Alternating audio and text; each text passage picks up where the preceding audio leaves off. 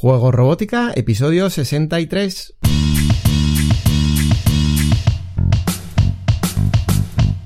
Bienvenidos a Juego Robótica, el podcast en el que hablamos de robótica educativa, iniciación a la programación, aplicaciones para docentes, entornos de programación para niños y en general todo lo que tiene que ver con despertar la curiosidad de los más jóvenes por la programación y la tecnología, para que se conviertan en creadores y no en meros consumidores. Si necesitas recursos sobre programación y robótica educativa y quieres ser parte de una comunidad de docentes y academias tecnológicas en la que compartimos experiencias trabajando con niños, estamos en juegorobótica.es. Y si lo que buscas es una opción completamente online para que tus hijos desarrollen su creatividad a través de la programación, te espero en tecnodemia.com. Ponte en contacto y hablamos.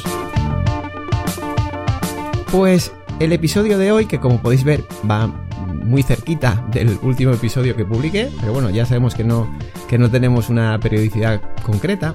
Y bueno, vamos a hablar sobre Scratch Pulse, que es una iniciativa para tener una experiencia online con nuestros alumnos cuya próxima ronda, que es en octubre, pues la inscripción se cierra el 15 de septiembre, se cierra esta semana. Entonces quería que tuvierais acceso a esta información lo antes posible y por eso pues tenemos dos episodios del podcast tan seguidos.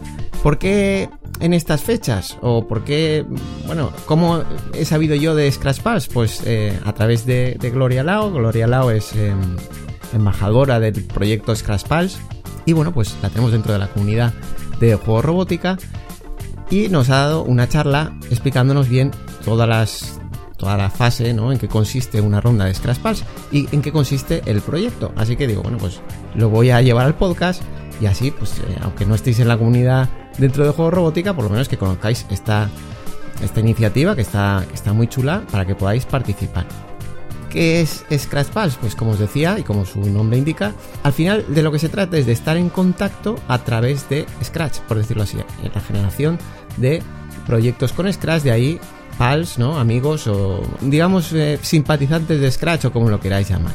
Entonces, eh, bueno, pues esta iniciativa surgió de la mano de, Kathleen Fuel, que bueno, pues fundó Scratch Pals y lo presentó en, el, en, la conferencia internacional de Scratch en el MIT en 2018. Y desde entonces se van eh, haciendo rondas de esta iniciativa que vamos a ver un poquito en qué consiste. Es importante entender que, mm, por lo que nos comentó Gloria, y cuando accedáis a la página y veáis los proyectos y todo lo que se va haciendo de otras ediciones, pues que sí que toman Scratch como esa herramienta mm, de creatividad que pues, siempre ha comentado eh, Michel Resnick, que es su fundador, ¿no? No centrándonos tanto en la parte de, computación, que evidentemente siempre va a estar ahí, sino en esa parte creativa y como veréis ahora por la dinámica de Scratch Pulse, también en, bueno, en compartir y obtener feedback y trabajar con ese feedback. ¿Quién puede participar? Pues puede participar cualquier eh, docente con su grupo de alumnos, siempre que los alumnos tengan entre 7 y 14 años. Y claro, desde cualquier parte del mundo. Esto es lo interesante, que al final vamos a ir conectando con, con docentes y con alumnos y vamos a hacer que nuestros alumnos conecten con otros alumnos de otras partes del mundo. Se recomienda tener un conocimiento básico de Scratch, pero realmente eh, podríamos estar empezando prácticamente desde cero. Y, de hecho se nos van a recomendar una serie de recursos para familiarizarnos con el entorno de Scratch y que nuestros alumnos también se inicien en ello. El límite de cada grupo en, en número sería de 30 alumnos y, bueno, pues cada docente va asociado a un grupo de alumnos de hasta 30 alumnos. Además de contar con ordenadores y, o tablets, lógicamente, con acceso a Internet, pues nos recuerdan que está muy bien que hay que tener un poquito de tiempo para dedicarle. Claro, si nos apuntamos a algo nos tenemos que comprometer eh, eh, con lo que nos estamos apuntando, puesto que esto es una actividad gratuita y, bueno, pues los organizadores por lo menos piden ese tiempo de manera que eh, podamos interactuar con los demás. Recordar que interactuar es lo importante en, este, en esta iniciativa. ¿Cómo funciona? Bueno, pues dentro de cada ronda, cada ronda sería pues esas seis semanas donde vamos a estar en contacto con otras, con otras aulas. De hecho, ellos hablan de un aula global, porque en el fondo son como muchísimos alumnos de cualquier parte del mundo pues se van a diferenciar mm, tres categorías o tres áreas, eh, bueno, que, van a definir qué extensiones dentro de Scratch vamos a utilizar para los proyectos que van a, que van a hacer los niños. Por un lado estaría el área de, las artes, donde las extensiones que se van a utilizar son las de música y las de lápiz, las de dibujo. Luego estarían lenguas del mundo, donde las extensiones que se van a utilizar son las de traducción y, y texto a voz. Y las de computación física, donde vamos a utilizar las extensiones de Microbit, Makey Makey o Lego. Y luego, pues otro tema, digamos, que también eh, eh engloba Scratch es, son los objetivos de desarrollo sostenible, que evidentemente los podemos mm, mezclar con cualquiera de estas tres áreas que definen las extensiones que vamos a utilizar. Y luego otra clasificación que se hace es por edades, aunque está abierto de, de 7 a 14 años, claro, hay mucha diferencia de 7 a 14 años, entonces se hacen como dos grupos de edad eh, para diferenciar los más jóvenes de los más mayores. Y bueno, las, las rondas de Scratch Pulse son dos rondas al año, que normalmente son en primavera y en otoño. La que tenemos ahora se cierra la inscripción el 15 de septiembre, como os decía. Y luego lo que es la ronda será del 1 de octubre al 15 de noviembre. Son esas seis semanas. ¿Y qué ocurre a lo largo de esas seis semanas? Bueno, pues Gloria nos explicó con detalle, de esto iba un poco también la charla, de, qué cosas ocurren en esas seis semanas, ¿vale? Para que, bueno, pues conociéramos un poco mejor eh, la iniciativa, la actividad, pero yo no os lo voy a hacer tan largo. Realmente tenéis que pensar que siempre vais a ir acompañados, que eso es lo importante, tampoco hace falta saber todo con detalle, pero bueno, pues oye, nosotros hemos tenido, gracias a Gloria, e-, ese detalle, y yo os lo hago muy esquemático. En, la semana cero, pues los docentes se presentan, digamos, antes de empezar, por decirlo así y ya hacen contacto entre ellos. Luego en la semana 1, pues los grupos de alumnos se saludan y se empiezan a planificar los proyectos. En la 2 se desarrollan proyectos. En la 3 se comparten los proyectos. Ya os decía que esto es muy importante y se ofrece feedback. Digamos, alumnos de unas partes del mundo ofrecen feedback sobre proyectos que han creado alumnos de otra parte del mundo. Esto es lo interesante.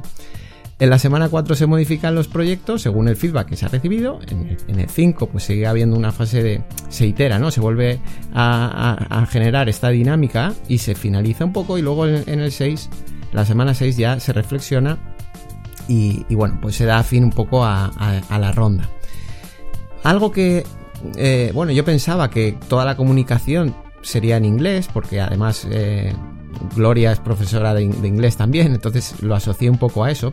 Sin embargo, realmente podemos utilizar el inglés pues como lengua que es em, que, tenemos normalizada para comunicarnos con, otras personas alrededor del mundo, pero realmente dentro de los grupos que se hacen dentro de las rondas de Scratch Pals, a lo mejor nos podemos situar con personas que estén hablando castellano porque sus alumnos sean de Latinoamérica o porque a lo mejor, yo que sé, eh, sea un aula que estén trabajando español y sea de Estados Unidos, por ejemplo, y a la vez estén en programación, ¿vale? O sea, no está restringido simplemente al inglés, aunque evidentemente cierta comunicación, todo lo que nos va a enviar Scratch desde la organización va a ser en inglés, pero no penséis que los alumnos también tienen que estar ahí, digamos, un poco forzados con el inglés. Evidentemente, este tipo de actividad es perfecta para mezclar eh, si estáis trabajando idiomas, eh, para que ellos también practiquen y porque además ya sabéis que hay un módulo que es ese lenguas del mundo donde podemos aprovechar aún más este tema, pero vaya, que es un poco libre. ¿Cuándo es la próxima ronda de Scratch? Pues ya os lo he dicho, el 15 de septiembre se cierra la inscripción, así que darle una vuelta a... Os dejo todos los enlaces en el artículo que va asociado a este audio del podcast para que veáis un poco cómo es la propuesta, cómo es la iniciativa y bueno, yo os animo a participar, tanto si estáis en, un aula de un cole como si estáis en una academia extraescolares, porque al final es una manera de dar una experiencia internacional a nuestros alumnos que, que para ellos les encanta y no lo estamos trabajando desde la parte de competición, que también está muy bien y que bueno, muchas veces ya hemos hablado de competiciones en el podcast en otros episodios, sino que podéis trabajar más la parte de eh, valores, de cómo dar y recibir feedback. Está más orientado a lo mejor a la parte de educación digital, si lo queréis ver así. Pero me parece muy interesante trabajar esta parte colaborativa que tanto fomenta Scratch y hacerlo de manera internacional. Así que nada, eh, lo dejamos por hoy, por el episodio de hoy, que ya os digo, ha sido un poco... Bueno, lo hemos tenido que colocar ahí muy seguido del anterior, pero bueno, como siempre digo, este podcast no tiene periodicidad fija. Así que te espero en un próximo episodio descubriendo otra iniciativa como esta o analizando un kit de robótica educativa, probando un entorno de programación, repasando algún accesorio o cualquier otra herramienta que nos ayude en el aprendizaje de la programación y la robótica. Hasta entonces, Disfruta creando, programando y aprendiendo. Nos escuchamos en las próximas semanas. Adiós.